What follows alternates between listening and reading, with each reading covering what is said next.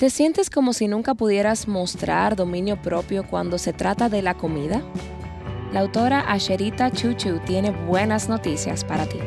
En mi viaje de vencer la obsesión con la comida me di cuenta de que había mentiras que creía sobre la comida que me mantenían en cautiverio. Pero Jesús dice más de 78 veces en la escritura, te digo la verdad, es su verdad la que nos hace libres. Estás escuchando a Viva Nuestros Corazones con Nancy de Moss Wolgamoth en la voz de Patricia de Saladín.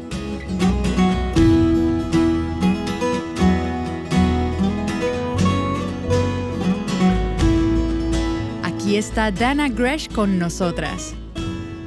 Nancy, hace poco estuve comprando en tiendas de ropa vintage porque me preparaba para nuestro evento de Chica Verdadera que es dirigido a preadolescentes y sus madres, y allí echamos un vistazo a la historia de la moda y nos damos cuenta de cuánto nos obsesionamos con la moda y luego vemos lo ridícula que era.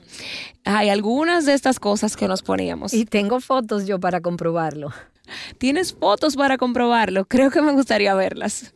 Podríamos poner algunas de ellas en la página de redes sociales de Dana Gresh hoy. Mm, bueno.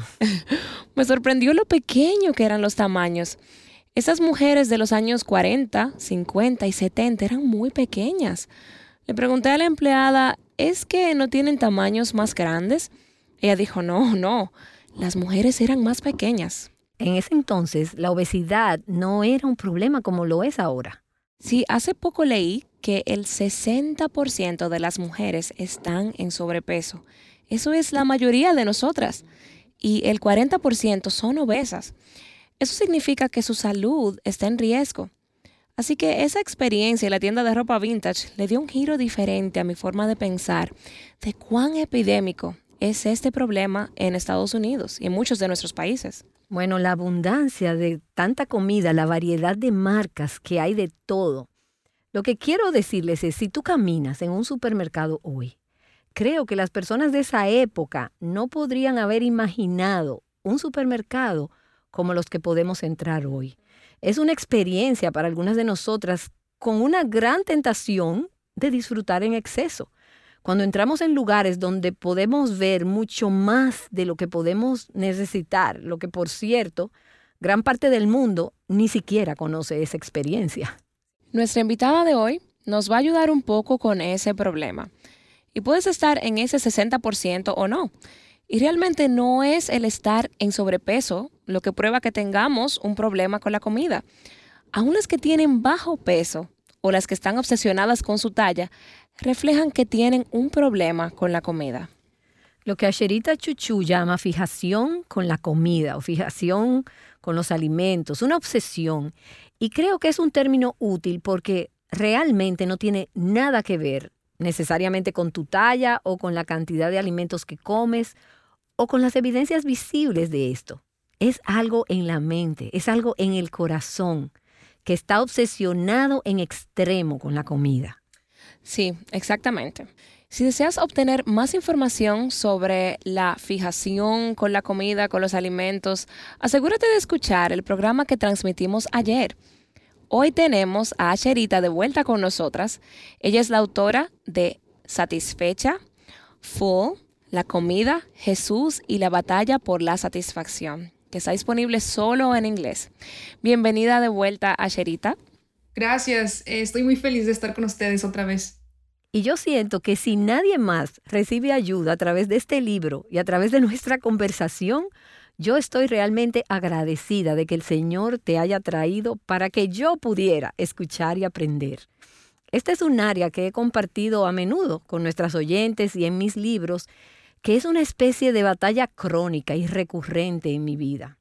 He comenzado, he caído, he tenido puntos de mayor victoria, puntos de mayor fracaso. Entonces, escuchar que eres tan vulnerable y transparente, pero también tan práctica y útil sobre cómo el Señor te está guiando en este camino, ha sido un verdadero regalo para mí. Así que, Asherita, quiero darte las gracias. Bueno, necesito aclarar que de ninguna manera he llegado a la perfección. No es como si lo tuviera todo resuelto, pero Me siento tan bendecida que el Señor me abrió su palabra y me mostró algunas verdades de las escrituras que realmente cambiaron todo para mí. Así que estoy junto a ustedes en la lucha. Esto todavía es algo que diariamente me entrego al Señor y le digo, bien Señor, aquí vamos de nuevo, ayúdame a elegirte.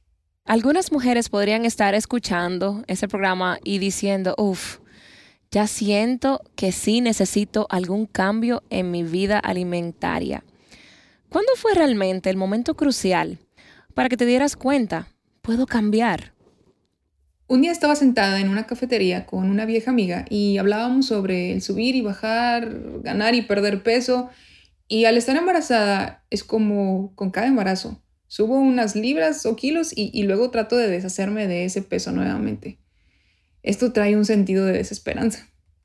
Por lo general, cuando comparto esto, las mujeres afirman con la cabeza, como, sí, entiendo, entiendo perfectamente. Sí, nosotras ambas aquí estamos asintiendo con la cabeza. Esta dulce mujer sentada al otro lado de la mesa tomó mis manos entre las suyas y me miró a los ojos y dijo, Asherita, no tienes por qué estar así. Jesús puede liberarte. Lo ha hecho por mí y puede hacerlo por ti. Entonces, en ese momento hubo como una infusión de esperanza para poder lidiar con la desesperanza que habías estado sintiendo. Sí, Nunca había pensado en esto como algo de lo que Jesús tiene que liberarme. Solo pensé, tengo que tener más autocontrol, necesito más autodisciplina. Nunca lo había pensado en términos de esclavitud y cadenas y una batalla en la que Jesús entra y Él es el vencedor y me libera. Entonces parece que hubo una mentira presente en tu corazón con respecto a la comida. ¿Cuál sería esa mentira? Sería, esto no es un problema espiritual. Creo que la mentira para mí en ese momento una de las mentiras que creía era, solo necesito esforzarme más, necesito hacerlo. Que todo se trataba de ti. Sí. Wow.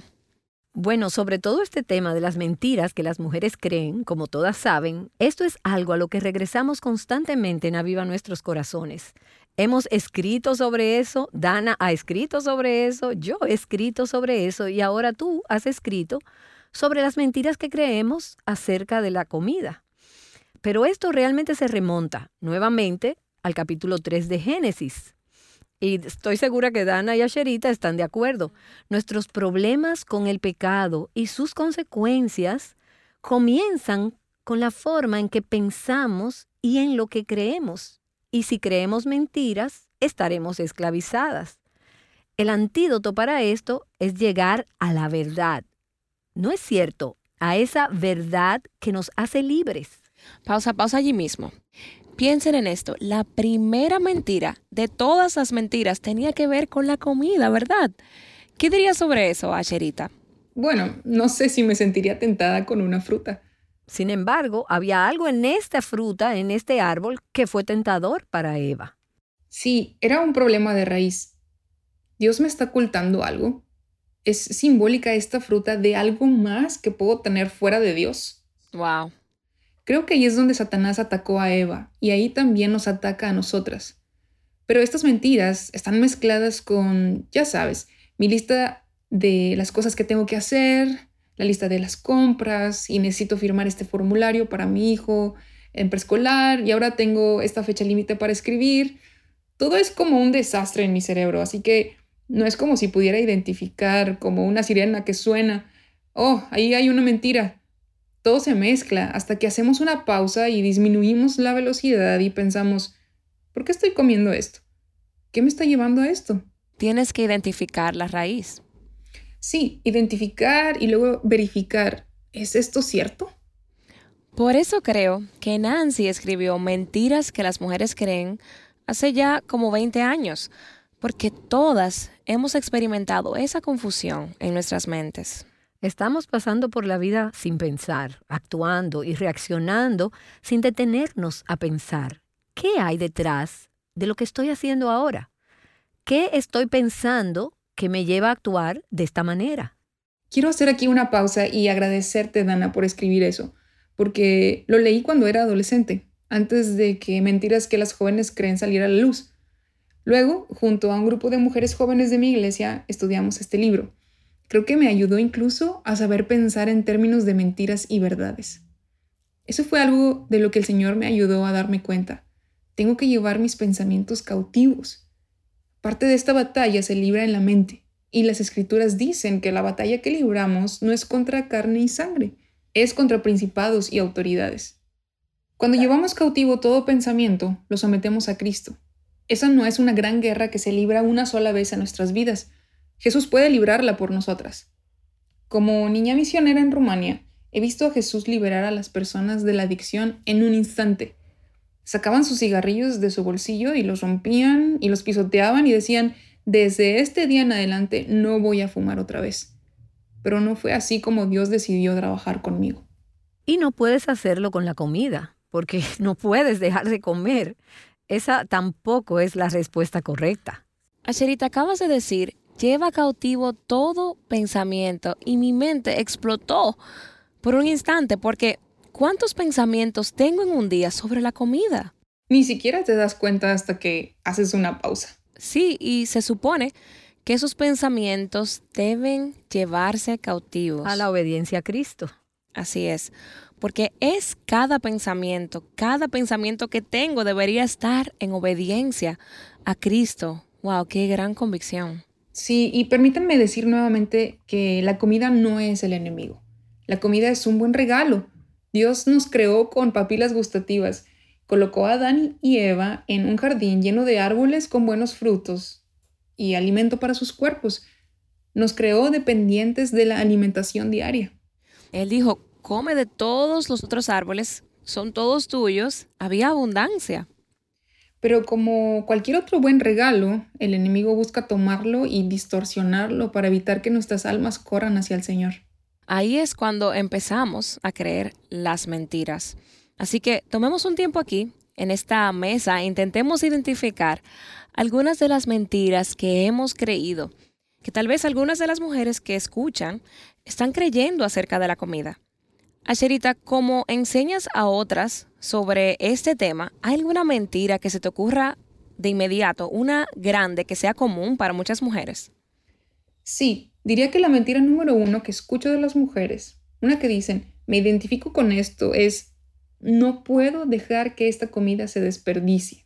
Estoy limpiando la mesa y apilando los platos y hay un pequeño bocado de puré de papas en el plato de una hija y un pequeño bocado de pollo en el otro una buena mayordomía significa que no tiro la comida. Crecí en una cultura donde la comida era escasa para algunas personas, así que eso significa que la como, ¿no? Esta es una especie de mentira bien vestida, de buena, todo es elegante, como si pusieras la mayordomía por encima de esa mentira. Es muy difícil darse cuenta de lo que el enemigo está haciendo ahí, porque cuando llevo eso a las escrituras, esta idea dice, estoy un poco llena, pero solo hay pequeños bocados. Simplemente limpiaré el plato. Quiero decir, hay tantos recuerdos del club del plato limpio, ¿verdad? Madres diciendo, termina toda la comida en tu plato para que no se vaya a la basura. Pero cuando llevamos eso a las escrituras y decimos, bien, ¿es eso cierto en primer lugar? Y cuando miramos las escrituras, lo que vemos es que nuestros cuerpos son creados por Dios para ser su templo. Él coloca su Espíritu Santo dentro de estos cuerpos físicos. Por lo tanto, no se supone que sean el basurero donde colocamos las obras necesariamente. Así es, somos un templo, no un bote de basura. Y esa verdad me llega muy fuerte. Cuando estoy tan llena de mi comida porque he comido demasiado y solo quiero acostarme en el sofá, mis hijas me quieren o me necesitan y no puedo servirlas porque me siento incómoda. O estás poniendo el dedo en la llaga. ¿Alguna vez has experimentado algo parecido como esto, Nancy? Bueno, no exactamente porque no tengo hijos, pero sí conozco la sensación de esa incapacidad de poder servir al Señor y servir a los demás en la forma que Él me llama porque he estado abusando, destrozando mi cuerpo. También puede ser un problema de confianza, ¿verdad? Si quiero más postre, no sé si eso estará ahí mañana porque alguien más podría comerlo. Así que quiero comer más ahora mismo. Quiero comer más. Si un poco es bueno, mucho es mejor. Espera un momento. ¿Qué acabas de decir?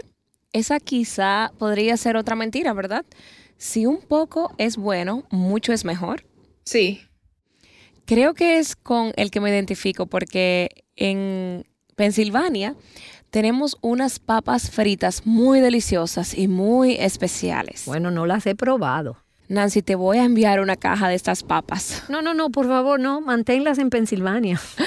Tengo que comprar las bolsitas, las bolsitas de tamaño personal, porque es mi forma de controlarlo. Si abriera la bolsa grande, uno, dos, tres, diez, no sería suficiente. Necesitaría terminarme la bolsa. Bueno, toda la industria de comida está apostando por eso, ¿verdad? Hay comerciales que dicen, son tan buenas que no puedes comer solo una. Hay investigaciones que analizan cómo hacernos adictos a la comida. Así que entramos en este sinsentido. Solo poner papas fritas en mi boca o chocolate o lo que sea, sin siquiera hacer una pausa para disfrutarlo. Es solo estar comiendo sin sentido, porque si un poco es bueno, entonces mucho es mejor. Pero, ¿qué dice la escritura al respecto? Sí, dinos, ¿qué dice la escritura? Bueno, creo que parte del problema de la confianza es creer que Dios se ocupa de todas mis necesidades y por eso no tengo que comer en exceso. Puedo confiar en que Él me cuidará, ¿verdad? Jesús dice en el Sermón del Monte, mira los pájaros, mira los lirios, mira cómo el Padre provee. No te preocupes por lo que vas a comer, porque el Padre cuidará de ti. Pero la otra parte de eso también es que comer demasiado en realidad nos hace daño. Y en este momento estamos comenzando a aprender más sobre cómo el comer en exceso afecta nuestras arterias, la función de nuestros órganos internos, nuestros cerebros. Todo se ve afectado por la cantidad que comemos y comemos en exceso. Pero podemos disfrutar de buena comida con moderación. Ya sabes, Proverbios dice que si encuentras miel, come lo suficiente. No comas demasiado porque te vas a enfermar. Sí, incluso las cosas dulces están bien con moderación. Pero acabas de decir algo que creo que es muy importante y es el aspecto de nuestra salud. Si nuestros cuerpos son el templo del Dios viviente, entonces es una cuestión de mayordomía cuidarlos para que puedan servirle mejor y el mayor tiempo posible en esta tierra. Muchos de los problemas de salud que enfrentamos, e incluso algunos de los más pequeños, voy a usar ese término a riesgo. No quiero que nadie se sienta herida si enumero uno de sus problemas, porque esos son algunos problemas que yo misma tengo en mi cuerpo. Asma, inflamación, con mucho dolor en las articulaciones. Esas son cosas con las que lucho. Los consideraría pequeños porque no ponen en peligro mi vida, pero ciertamente me alteran un poco la vida. He descubierto que cuando administro bien la comida, mi cuerpo no se ve afectado por esas cosas. Y sin embargo, se necesita mucha disciplina para hacer eso. Realmente no me nace naturalmente privarme de estas cosas que exacerban esos problemas en mi cuerpo. Como he hablado con otras amigas que tienen otras condiciones crónicas más pequeñas, también descubrieron que cuando sus alimentos están bajo control, esas condiciones también están bajo control. Y lo que me encanta es que estás pensando en lo que estás comiendo y por qué, y las implicaciones y por qué es importante. Quedé impactada hace un minuto más o menos, Asherita, cuando dijiste algo, y quiero volver a eso porque despertó algo en mí. Dijiste, debería comerme esto porque creo que si no lo como ahora, alguien podría comerlo y desaparecerá mañana. Sí, bueno, crecí con dos hermanos, así que si querías algo, tenías que comerlo en ese momento. Así. Entonces, sabes de lo que estoy hablando. Pero sabes, creo que a veces, para mí, existe ese elemento de codicia, de querer aferrarme a algo. Me temo que si alguien lo coge, entonces yo no lo tendré. Así que, ¿qué sería lo contrario a la codicia? Bueno, Pablo habla de eso en Efesios 4 y nos dice, no seas codicioso, sino generoso. Y creo que a veces con la comida puedo ser como, bueno, en mi mente, si no literalmente, quiero esto para mí, quiero la parte más grande para mí, quiero asegurarme de que haya suficiente para yo comer esto, no solo mañana, sino el día siguiente y el día siguiente. Oh, qué gran convicción. Y a medida que dices eso, Realmente me siento identificada por algo que creo que no he hecho, pero que sí he pensado hacer. Y es, quizás te va a poner esto en la parte trasera del refrigerador para que nadie más pueda encontrarlo. yo lo he hecho. Lo siento, pero lo he hecho. Pero si pienso en términos de cuál es la emoción, el sentimiento aquí, cuál es el impulso subyacente, lo que me liberaría de esta forma equivocada de pensar es la verdad y el llamado a ser una persona generosa eso no significa que tenga que morirme de hambre, pero ¿estoy pensando en la otra persona? ¿Estoy estimando a esa persona como mejor que yo? Así es. Yo veo esto en mis hijas. Tengo una hija de cinco años y una de dos años y medio. Una de ellas se come un postre rápidamente, ella lo devora. Y la otra toma algunas mordidas y una pausa y luego algunas otras mordidas más. Y luego ella siempre deja un poco para cuando papá vuelva a casa. Wow. Ay, qué linda. La miro y pienso, no pensé en dejar una pieza a un lado para papá, pero eso es muy dulce. Y esa gran diferencia, me identifico más con la hija que come todo rápidamente. Pero qué regalo decir, estaba pensando en ti, te quiero, te aprecio lo suficiente como para compartir este pedazo de mi postre favorito contigo. ¿Y no debería cada parte de nuestra vida ser así, estar gobernada por esa amabilidad, poniendo a los demás primero. Quiero decir, ese es uno de los grandes mandamientos, ¿no? Que pensemos en los demás, que amemos a Dios y luego a los demás, no a nosotras mismas. Tengo una mentira que realmente he creído mucho. Es una que otras mujeres han creído, Asherita. Me he equivocado hoy, así que puedo hacerlo todo el día o todo el fin de semana. Y comenzaré de nuevo mañana. no, no, no, comenzaré de nuevo el lunes, porque usualmente eh, le saco un par de buenos días, Nancy. Sí, entiendo, entiendo eso. ¿Alguien más ha creído eso? Así es. Sé que me identifico con eso y he escuchado de otras mujeres que escribieron para decir, realmente lucho con la idea de que esto es inútil. He seguido una dieta tras otra y aumento de peso nuevamente, no lo puedo superar.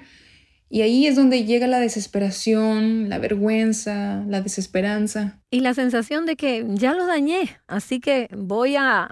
Y si vas a pecar, entonces peca en grande. Simplemente date ese capricho. Y ahora no es el momento de empezar a mirar mi peso, terminemos ya con este atracón y entonces comenzaré de nuevo. Entonces tenemos este ciclo de autocomplacencia, sobrecomplacencia y entonces luego un ascetismo extremo o una negación extrema que no es impulsado por el amor a Cristo o por la prudencia o por la sabiduría. Está impulsado por la culpa, por la vergüenza, por el miedo y ninguno de esos es saludable. También es adoración a la voluntad, ¿no es cierto? Puedo hacer esto por mi cuenta y si no puedo hacerlo sola, me rendiré o comenzaré el lunes. comenzaré el lunes. Me encuentro en esos días cuando lo hago hacia el final del día, cuando me voy a la cama y pienso, oh, será mejor que coma porque mañana tengo que comenzar la disciplina otra vez. Entonces, ¿qué puedo comer? Y estoy un poco frenética al respecto, que es una locura. Y creo que lo que estamos describiendo aquí, puedo ver tantas mujeres que están escuchando y asintiendo con la cabeza. Sí, es muy común. Esto que estamos describiendo es muy común y creo que es útil para nosotras incluso tener este tipo de conversación para darnos cuenta, bueno, no soy la única que tiene estos pensamientos, estos sentimientos. No estás sola. No, no estoy sola. Si puedo compartir en comunidad con las personas que también están buscando a Dios y cómo agradarlo, sí, nos identificamos con esto, pero creo que también podemos caminar en comunidad hacia la libertad y decirnos unas a otras no solo las mentiras que creemos, sino también animarnos mutuamente con la verdad y con la palabra de Dios que nos hace libres. Nos necesitamos unas a otras. Y supongo que eso es lo que estamos diciendo. Sí, solo para terminar nuestro tiempo juntas hoy, ¿cuál es una verdad o un versículo de la escritura que plantarías por encima de esa mentira? Ya me equivoqué, así que ¿por qué empezar ahora? Pienso en Jesús, que mira a la mujer que había sido traída a él por adulterio. Él se agacha y dice, yo tampoco te condeno, vete, desde ahora no peques más. Cuando es el final del día, y pienso, bueno, será mejor que me coma todo esto porque voy a empezar mañana o el lunes. Es como si estuviera tratando de esconderme de la vista de Dios, ¿no es cierto? Él no me ve en este momento. Puedo pecar todo lo que quiera aquí y ahora, porque mañana tengo un nuevo comienzo. Pero Pablo habla de esto. Él dice, ¿qué diremos entonces? ¿Continuaremos en pecado para que la gracia abunde? De ningún modo. Si Dios no lo quiera. Entonces el Espíritu Santo está dentro de nosotras. En ese momento podemos detenernos ahí mismo. Sí, esto me ha traído convicción. ¿Pecaremos para que la gracia abunde? Y te diré lo que estoy pensando y vino a mi mente cuando estábamos hablando de mañana, mañana será el día, ¿verdad? Está en el libro de Éxodo cuando Dios envió la plaga de las ranas contra la tierra de Egipto. Y Faraón le dice a Moisés, quítame estas ranas, deshazte de las ranas. Y Moisés le pregunta, ¿cuándo quieres que me deshaga de ellas? Y Faraón le contesta, mañana. Hay un sentido en el que tengo la convicción y quiero hacer algo al respecto. Pero déjame tener esto, déjame quedarme con esto, lo que sea, pero déjame un día más. Quiero ser súper práctica aquí, porque el Espíritu Santo también es dado para darnos convicción. Todas hemos tenido la convicción en el momento, ¿no es cierto? Cuando va la cuchara a la boca, pausa ahí mismo. Esto es suficiente. Entonces, pasamos por alto eso y decimos, no, empiezo mañana. O realmente obedecemos en el momento. Y esto puede lucir así. Bien, voy a tomar este helado, que es un alimento que es de mucha tentación para mí. Y bueno, vamos a hablar de esto más adelante. Lo voy a llevar a la cocina y voy a pasar agua caliente sobre él hasta que se vaya todo por el desagüe, porque quiero que esto termine aquí. Voy a obedecer aunque me duela. El escritor del libro de Hebreos dice, todavía no has resistido hasta el punto de derramar sangre. Entonces, ¿estoy dispuesta a hacer lo que sea necesario para experimentar la alegría de obedecer a Cristo? Wow, me encanta eso. Wow, me encanta, Asherita. Has escrito un libro maravilloso. Realmente es un tema que las mujeres necesitamos, porque casi todas luchamos con este problema. Tu libro se titula Satisfecha y está disponible en inglés. Full Food, Jesus and the Battle for Satisfaction. Nancy, una de las cosas que me encantaron de ese libro fue que al mismo tiempo que me convencía de pecado, me daba herramientas prácticas para comenzar a superarlas. Una de las que más me ayudó fue el concepto de restablecer la fuerza de mi espíritu a través del ayuno. Y hablaremos más sobre esto mañana. ¿Qué fue algo que te impactó a ti, Nancy? Bueno, creo que por la manera en que esta conversación sigue volviendo una y otra vez a la palabra, Asherita, tú estás lavando nuestra forma de pensar con la palabra en tu libro. Hay una sección extra en la parte posterior del libro que contiene 20 versículos para superar la fijación con la comida, esa obsesión con los alimentos. Así que no queremos concentrarnos solo en las mentiras. Queremos decir cuál es la verdad que contrarresta esas mentiras a medida que las identificamos. Esta ha sido de verdad una lectura enriquecedora para mí y quiero volver a leer el libro. De hecho, cuando apareció el libro, Asherita sabía que lo necesitaba y obtuve dos copias. Obtuve una para mí y otra para mi esposo y le pregunté si lo quería leer conmigo para que pudiéramos hablar sobre el tema. En nuestro matrimonio, una de mis formas de ser vulnerable con Robert es decirle, mira Robert, esto es una lucha para mí. En este tema no es una lucha para él, pero él me ama y quiere ayudarme y guiarme en esto. Entonces, él lo leyó antes que yo, para tratar de comprender mejor mis batallas, pero también para tratar de ayudarme y caminar conmigo en estas. Así que eso es algo que una mujer también podría considerar. Si mientras lo leía anoche pensé, tengo que compartir estos pensamientos, estas ideas con mi esposo Bob. Así que asegúrate de acompañarnos nuevamente mañana aquí en Aviva Nuestros Corazones para la continuación de esta conversación. Llamándote a libertad, plenitud y abundancia en Cristo, Aviva Nuestros Corazones es un ministerio de alcance de Revive Our Hearts. La lectura para hoy en el reto Mujer Verdadera 365 es Salmos 45 al 50.